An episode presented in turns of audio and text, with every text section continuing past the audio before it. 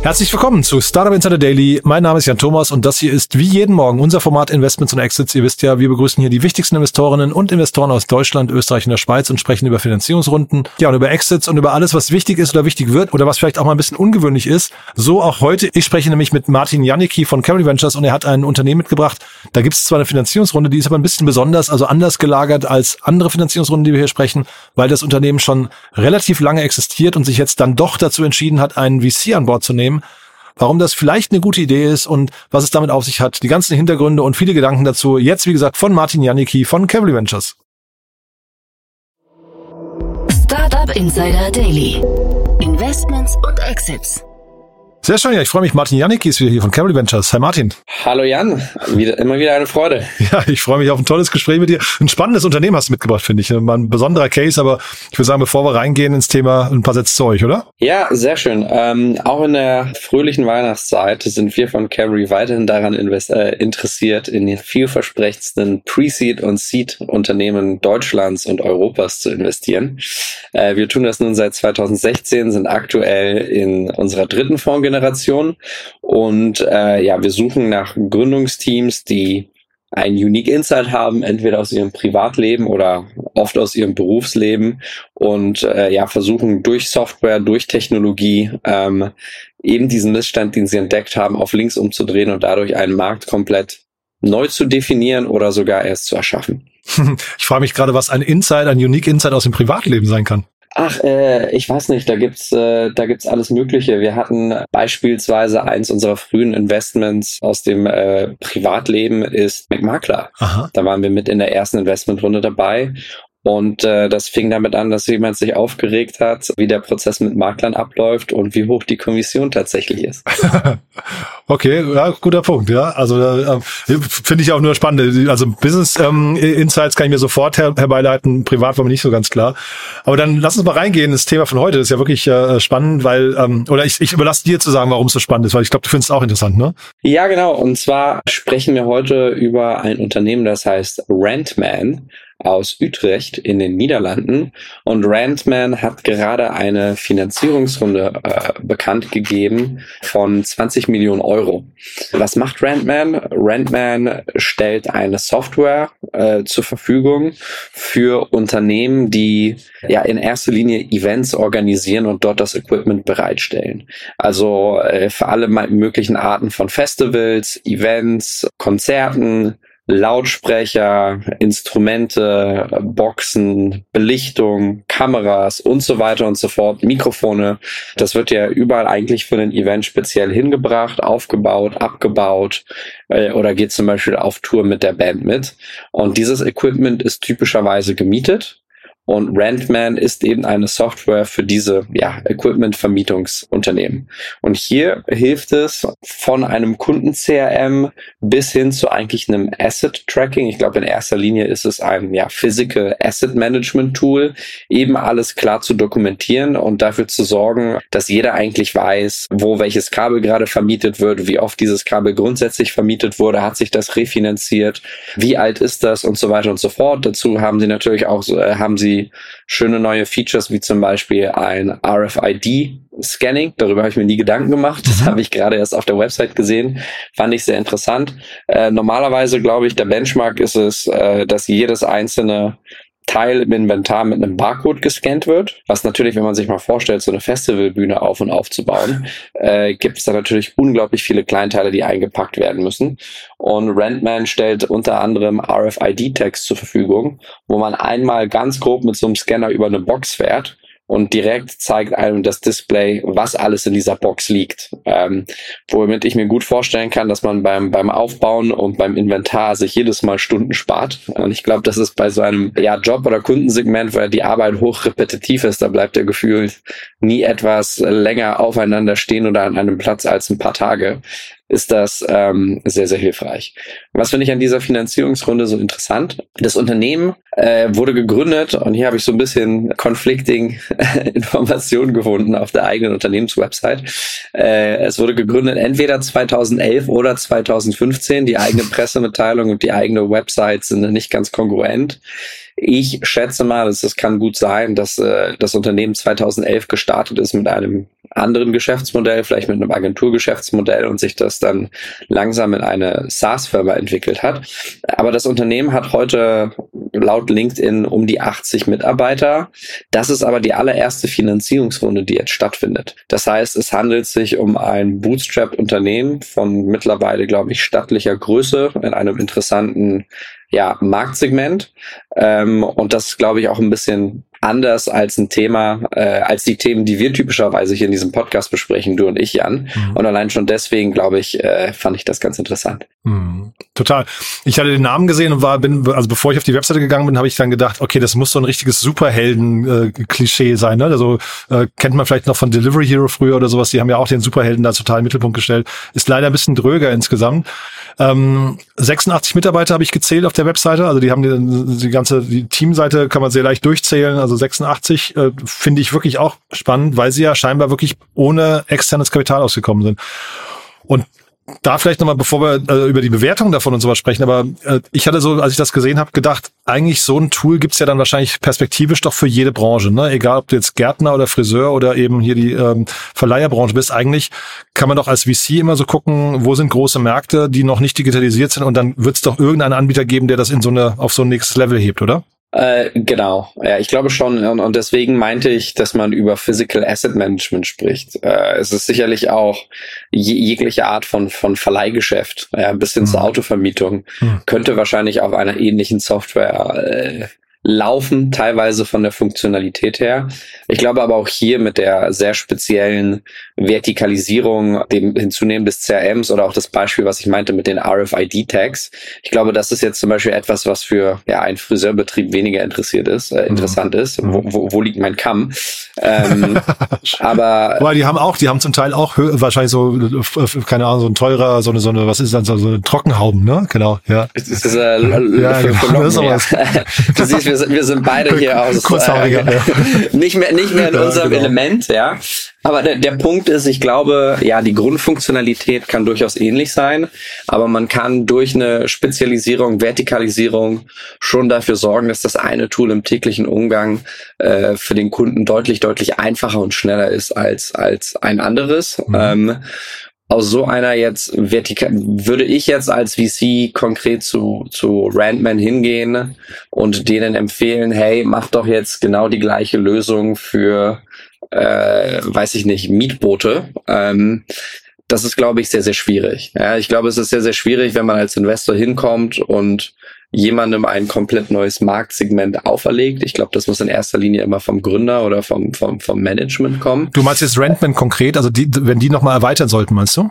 Genau, jetzt als, ja. als Beispiel, mhm. ja. Ähm, ich glaube, da ist es, da ist es einfacher, im, im tiefer zu vertikalisieren, also noch mehr Leistung anzubieten für die, für die bestehenden Kunden oder für ähnliche Kunden, als komplett eine neue Vertikale in einem komplett anderen Segment aufzubauen. Ja, also typischerweise, wenn Sie jetzt sagen würden, Brandman konkret, ja, wir möchten das jetzt auch für Bootsverleiher äh, anbieten, dann äh, hört man sich das als Investor an, stellt Fragen, versucht zu verstehen, inwiefern gibt es Gemeinsamkeiten, Unterschiede und inwiefern befruchten sich auch diese Marktsegmente gegenseitig. Ja, und dort gibt es mehr überzeugende Antworten und weniger überzeugende Antworten. Aber ich glaube, der Ansatz zu sagen, äh, dass, äh, weiß ich nicht, ich jetzt ins Meeting gehe, äh, in das erste Meeting mit Randman und sage, ich habe das gesehen und super spannende Software, aber eigentlich solltet ihr damit etwas komplett anderes machen. Mhm. Äh, das halte ich grundsätzlich für schwierig und das ist, ich glaube, insbesondere mit dem Cavalry-Ansatz äh, äh, nicht, nicht so gut vereinbar. Mhm. Ich hätte jetzt auch nicht gedacht, dass die in eine, in eine andere Branche reingehen müssten, sondern ich dachte eigentlich eher, dass, äh, dass man quasi eigentlich nach Marktgrößen durchgehen kann, schaut immer, wo ist ein Markt noch nicht digitalisiert genug und dann gibt's wahrscheinlich auch hinterher irgendeinen, der, wenn er relativ clever vorgeht und ich finde, die, die Software macht einen guten Eindruck. Ne? Ich habe mir die Schnittstellen angeguckt, also die Integration und sowas, das sieht alles sehr sauber und durchdacht aus, finde ich, so auf den ersten Blick. Ähm, das kann man wahrscheinlich in jeder anderen Branche, also jetzt wenn du sagst, äh, Mietboote, kann man sich auch vorstellen, wenn der Markt groß genug ist, dass sowas geht, ne? Mhm. Mhm. Genau, genau. Also rein technisch, glaube ich, ist das, ist das machbar. Ja. Mhm.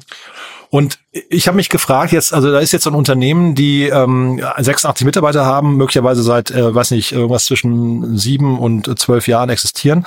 Ähm, da kommt jetzt plötzlich die Idee auf, lass uns mal externes Kapital, also Wachstumskapital. Das ist ja, vielleicht müssen wir den, den Investor auch gleich nochmal genauer besprechen. Das sieht ja eher nach fast so einem Wachstumsbeschleuniger nochmal aus, ne? Jetzt nicht mhm. richtig VC. Ähm, was heißt das jetzt für so ein Unternehmen? Da, da, da wird sich doch wahrscheinlich daraus auch ableiten lassen müssen, dass die irgendwann einen Exit machen müssen. Äh, ja, ich glaube tendenziell, äh, dass hier die Absicht sein wird, vom neuen Investor auf irgendeine Art von, von Exit zu drücken innerhalb eines Zeitrahmens von, ich würde sagen, drei bis fünf Jahren. Ähm, ist, ist sehr wahrscheinlich. Ich glaube, darüber hinaus ist es mit den Informationen, die wir haben, unglaublich schwierig, Rückschlüsse zu ziehen, darauf, wie dieses Kapital verwendet wird. Mhm. Da fängt es schon mal an, damit an, ähm, dass wir nicht wissen, wie viel von diesem Kapital Primary war oder Secondary. Ach so, Soll heißen, okay. wie viel von diesen 20 Millionen ging direkt ins Unternehmen rein für Wachstum und wie viel von diesen 20 Millionen äh, ging effektiv an äh, ja, Aktionäre oder insbesondere wahrscheinlich die Gründer. Boah, Martin, ein, das, Entschuldige, wenn ich das sagen darf, das würde mich jetzt total ärgern, wenn das wirklich, wenn da Secondaries mit drin wären, weil ich finde, das ist, das ist genau die Art von Pressemeldungen, ja, dann, mhm. die man eigentlich nicht lesen möchte. Man, das interessiert ja keinen Menschen, ob, ob jetzt jemand äh, Secondaries verkauft. Das hat ja mit einer Finanzierungsrunde nichts zu tun. Ja, aber ich gehe stark davon aus, dass, dass in dieser Transaktion beide Kompetenten eine Rolle gespielt mhm. haben. Äh, ich glaube, also diese, ich glaube, wenn wir typischerweise sprechen von Early Stage VC Finanzierung von Seed bis Series B, C, gibt es eigentlich einen sehr gut etablierten Marktstandard und das Ganze folgt fast schon einem Schema. Äh, wenn wir hier sprechen von Bootstrap Companies, wo das erste Mal ein Growth Investor investiert, das Unternehmen ist, ist profitabel, ja, ähm, dann muss und braucht den Investor effektiv oft nicht. Ja. Mhm. Also wie diese Investoren agieren, ist, sie telefonieren Unternehmen hinterher, die eigentlich nichts von denen wissen wollen. Und dann ist die Frage, ähm, wie kriegt man die Aufmerksamkeit? Und ich kann mir gut vorstellen, dass innerhalb von diesen 20 Millionen ein Secondary mit drin war, als eine Sweetener-Komponente sozusagen. Ich würde aber auf gar keinen Fall so weit drauf schließen, dass das komplette, äh, die komplette Transaktion ein Secondary war oder die Mehrheit oder wie auch immer. Aber ich glaube, es ist durchaus wahrscheinlich anzunehmen, dass das ein Teil war. Und wenn man sich auch auf die auf die LinkedIn-Kurzbeschreibung des, des Investors anguckt, das ist ein Fonds namens Expedition Growth Capital aus London, sagen sie auch konkret, dass sie ja Primary Investments und auch Liquiditätslösungen für Shareholder bieten, äh, was eigentlich ja ein anderer Begriff ist für, für eben Secondaries. Ist ja, glaube ich, wenn ich das richtig abgespeichert habe, ja auch aus VC-Sicht hinterher oder aus Investorensicht auch sinnvoll, dass man irgendwie die Gründer zumindest ein bisschen ruhig stellt, ne, dass sie entspannter sind und dann auch sinnvollere Entscheidungen im, also im Sinne der Allianz dann treffen. Ne? Wenn man äh, schon weiß, ich habe mein, ich weiß nicht, mein erstes Apartment und meine Kinder können auf die Uni gehen und solche, solche Geschichten. Wenn diese Ruhe reinkommt, hat man ja eine andere Ausgangssituation erstmal. Ne? Und manchmal ziehen sich die Gründer auch, auch zurück und mhm. neues Management wird eingestellt. Mhm. Ähm, also da gibt es wirklich äh, sehr viele verschiedene Konstellationen und, und ich glaube, jeder Deal wird aufs Neue verhandelt und die, die Spielräume, die, die man dort hat, sind deutlich größer und deutlich ungewöhnlicher, als das im, im sage ich mal, klassischen Venture-Track der Fall ist. Deswegen ist es eben mit den Informationen, die wir haben, erstens sehr schwer abzuschätzen, wie groß das Unternehmen ist, wie schnell das wächst. Äh, wir wissen, dass es profitabel ist. Wir wissen, dass es anscheinend schnell wächst. Wir wissen nicht konkret, was das bedeutet. Wir wissen, dass sie in 100 Ländern tätig sind laut eigenen Angaben auch etwa eine Viertelmillion Nutzer haben. Aber das jetzt konkret in, in ARA und Wachstumsrate herunterzubrechen, was wahrscheinlich die zwei wesentlichsten Kennzahlen sind, um, um halbwegs äh, einen, einen, einen Rahmen für eine Bewertung festzulegen. Äh, diese Information fehlt uns halt und entsprechend ist es im Umkehrschluss auch schwierig zu sagen, naja, wie viel Dilution äh, findet in so einer Rolle, äh, in, in so einer Runde statt und wie viel davon ist Primary oder, oder Secondary. Also wenn man mich von außen reinschauen fragt, kann ich mir gut vorstellen, dass wir hier von einer Bewertung, mit einer Bewertung irgendwie zu tun haben im hohen zweistelligen Millionenbereich, vielleicht im, im niedrigeren bis mittleren dreistelligen Millionenbereich, äh, irgendwo dazwischen. Mhm. Ähm, aber deutlich, deutlich genauer kann ich das tatsächlich auch nicht, nicht ein, äh, einschätzen. Ja, und das ist ein extrem, extrem breites Band. Naja, sie hatten im letzten Jahr, ähm, hieß es, eine Million Projekte über die Plattform abgewickelt. Ne? Und ich habe jetzt kein Gefühl dafür, wie groß die Projekte sind, aber äh, also was, was da hängen bleibt. Ne? Aber lass es mal weiß nicht, 50, aber wobei sie machen es ja nicht, glaube ich, es ist ja eher als SaaS-Lösung, ne? Sie, sie machen es, glaube ich, gar genau. nicht pro Projekte, ne? Das ist wahrscheinlich die Rechnung wäre jetzt falsch zu sagen, dass da 50 Euro pro Projekt hängen bleiben. Ganz genau. Und, und auch hier bei Projekten, glaube ich, gibt es, gibt es einen unglücklichen Größenunterschied. Mhm. Ja, auf der einen Seite von einem mehrtägigen internationalen Festival mhm. äh, bis hin zu einer kleinen, weiß ich nicht, äh, Aufführung Dorffest, mhm. wird dort irgendwie dazwischen irgendwas äh, alles mal dabei gewesen sein. Deswegen mhm. meine ich, ist es wirklich mit den Informationen, die wir haben, ähm, sehr, sehr schwer einzuschätzen. Es ist sicherlich, wenn, wenn das Unternehmen eine halbe Million User hat, in 100 äh, Ländern aktiv war, hat es sicherlich eine gewisse relevante Größe. Eine Viertelmillion Nutzer. Genau, ja. Verzeihung. Ja. Ähm, aber es hat sicherlich äh, sein, sein Bestandswert mhm. in, in, in der Welt und es ist, ist relevant. Mhm. Aber ja, darüber hinaus äh, ist es ja, sehr, sehr schwierig, das konkreter einzuschätzen. Es war noch zu lesen, dass sie Übernahmen planen mit dem Geld. Ne? Ich meine, das zeigt ja dann wiederum, dass nicht allzu viel in Secondaries geflossen sein kann. Also sagen wir vielleicht irgendwie jetzt, also jetzt spekuliere ich, musst du gar nicht, äh, äh, musst du gar nicht übernehmen, sondern also sagen wir, da ist vielleicht ein Viertel dessen, was da geflossen ist, äh, in Secondaries, weil sonst machen ja Über Übernahmen sonst irgendwann auch keinen Sinn mehr. Ne? Ja, das ist, das ist sehr interessant. Also deswegen glaube ich, dass es auch nicht vollkommen ein Secondary war. Was mir, glaube ich, noch ähm, dazu in den Kopf kam, ist, wir haben hier ja zu tun mit der Eventbranche. Mhm. Ähm, das heißt, es ist sehr interessant zu sehen, wie Randman eigentlich die Corona-Pandemie überstanden hat, wo ja Events eigentlich geschlossen waren mhm. und dass möglicherweise jetzt auch diese Akquisitionen darauf beruhen, dass man versucht, komplementäre äh, Unternehmen oder Wettbewerber aufzukaufen, mhm. die sich vielleicht aus eigener Kraft nach der Pandemie nicht vollends erholt haben mhm. und deswegen relativ günstig oder einfach ja, äh, einzugliedern sind. Mhm. Ja, man kann sich durchaus da so, was nicht, so Erweiterungen vorstellen wie, was ich, was könnte so Freelancer-Börsen oder sowas, ne? Solche Themen könnten da vielleicht gut reinpassen. Also, die könnten schon in verschiedene Richtungen nochmal, nochmal sich weiterentwickeln. Und ich hatte auch was gelesen von Streaming. Das ist natürlich vielleicht so ein Punkt, der gerade vielleicht durch die Corona-Pandemie erst aufkam. Ne? Möglicherweise also ich kann mir sehr gut vorstellen, dass wir vielleicht tiefer reingehen in Dinge wie Logistik, mhm. in Dinge wie Mitarbeiterkommunikation, in Dinge wie vielleicht das Bundling, das ähm, die äh, Kunden, die eben das Asset Management von, von äh, Rentman beziehen, vielleicht auch äh, ja, eine Art digitales Scheduling-Portal geben können oder ein Ticketing-System mitgeben können. Soll heißen, ähm, Dorf ruft an, sagt, wir brauchen eine Bühne. Bühnenanbieter sagt, ja, Bühne, Sound, Licht, Kamera, machen wir alles. Und wenn ihr wollt, können wir auch äh, den Flyer digital erstellen und Tickets für euer Fest verkaufen. Das könnt ihr alles bei uns aus einer Hand ziehen. Das könnte vielleicht sinnvoll sein. Aber auch hier, ne, da spekulieren du wie ich gleich. ja, klar.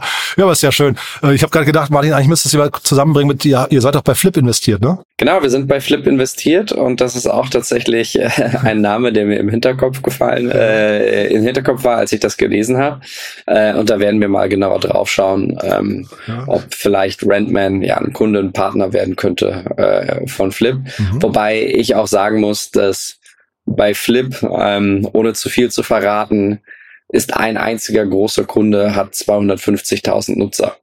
Ähm, ah, okay. Also wir sind hier in, in nochmal, glaube ich, einer anderen Größenordnung unterwegs. Flip, sag mal vielleicht ganz kurz für die, die es nicht kennen, nochmal ein, zwei Sätze dazu. Ja, Flip ist ein Portfoliounternehmen von uns aus äh, Stuttgart.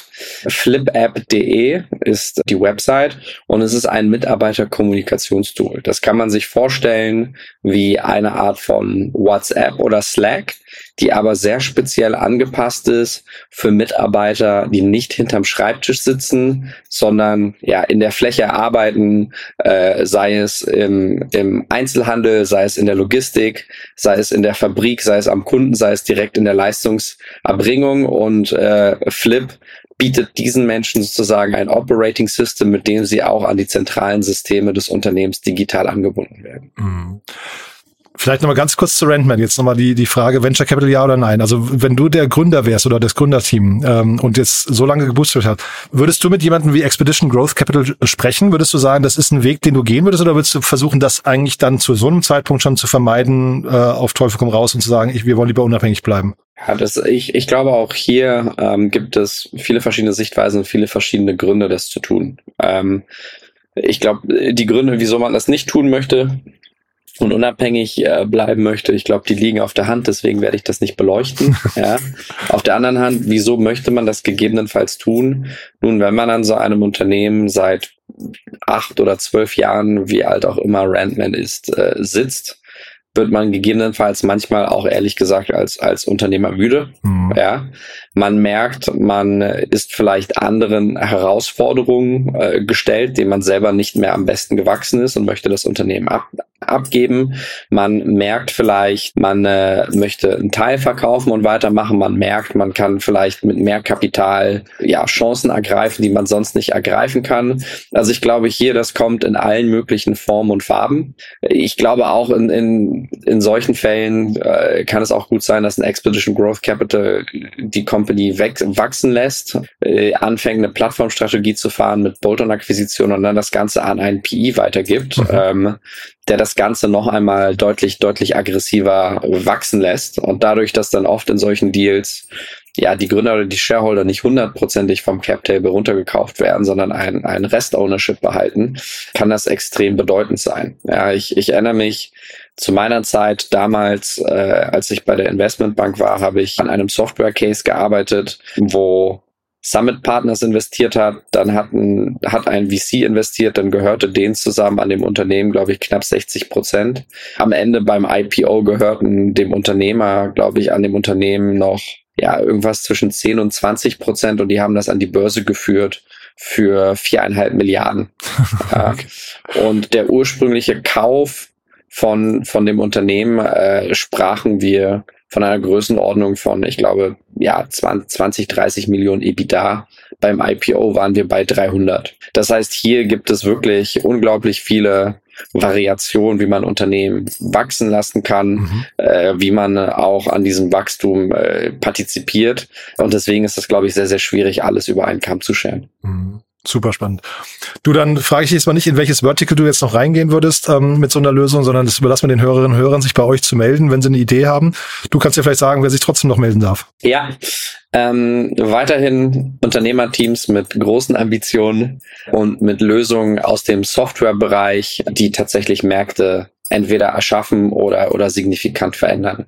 Das sind die Dinge, bei denen wir besonders gerne aufhorchen und bei denen wir versuchen, sehr, sehr gerne mit anzupacken. Ja, und die, wie ich gerade gelernt habe, in der Lage sind, eine robuste Plattform zu bauen, wo 250.000 äh, Nutzer drauf sein können. Das finde ich ja auch beachtlich, ja. Also ja, Respekt. aber das ist das ist natürlich auch ein ein Prozess. Ja, wir sind über über das die 250.000 Nutzer sind tatsächlich ein einziger Kunde. Ähm, mhm. Über die Plattform hinweg sind es deutlich mehr Kunden und wir sprechen ja auch von Daily Active Usern deutlich über 90 Prozent, also Social Media artiges Engagement. Aber wir investieren sehr, sehr oft eigentlich in tolle Teams mit PDFs. Also oft Pre-Revenue, auch oft Pre-Product. Ich möchte hiermit natürlich auch Leute, Leute ermutigen, dass wir deutlich früher ins, ins Gespräch kommen, äh, weil es gibt ansonsten natürlich auch deutlich größere Fonds, die nach uns investieren. Wir haben hinten raus diesbezüglich ein bisschen weniger äh, Spielraum. Mhm. Und wie gesagt, private Insights äh, könnten lang sogar, ne? Das finde ich sehr spannend. Das nehme ich mit heute. Martin, hat großen Spaß gemacht. ja. Du, dann es macht ich, immer, ja, äh, ja. immer Spaß, ja. Finde ich auch. Ne? Dann freue ich mich aufs nächste Mal und äh, bis dahin erstmal alles Gute. Ja, äh, gesund und warm bleiben. Bis dann. genau. Ciao, ciao. Ciao.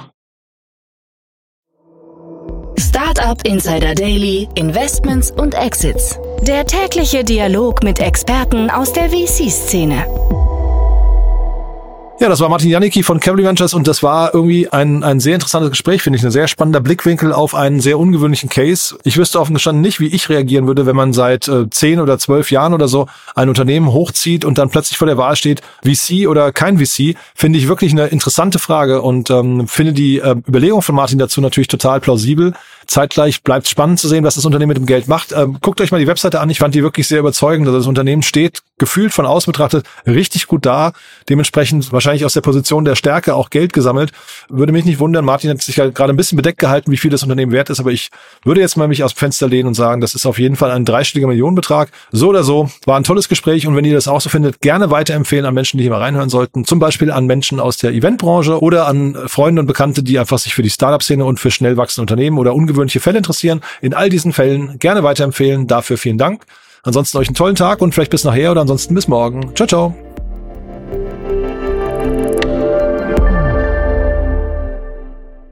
Transparenzhinweis. Der heutige Gast steht mit Startup Insider in einer direkten oder indirekten wirtschaftlichen Beziehung. Unsere Statuten sehen vor, dass diese Beziehung unsere Neutralität und Objektivität nicht beeinflusst. Eine Übersicht unserer Kunden und Partner findet man auf www.startupinsider.de/kunden. Eine Übersicht unserer Gesellschafter findet man auf www.startupinsider.de/gesellschafter.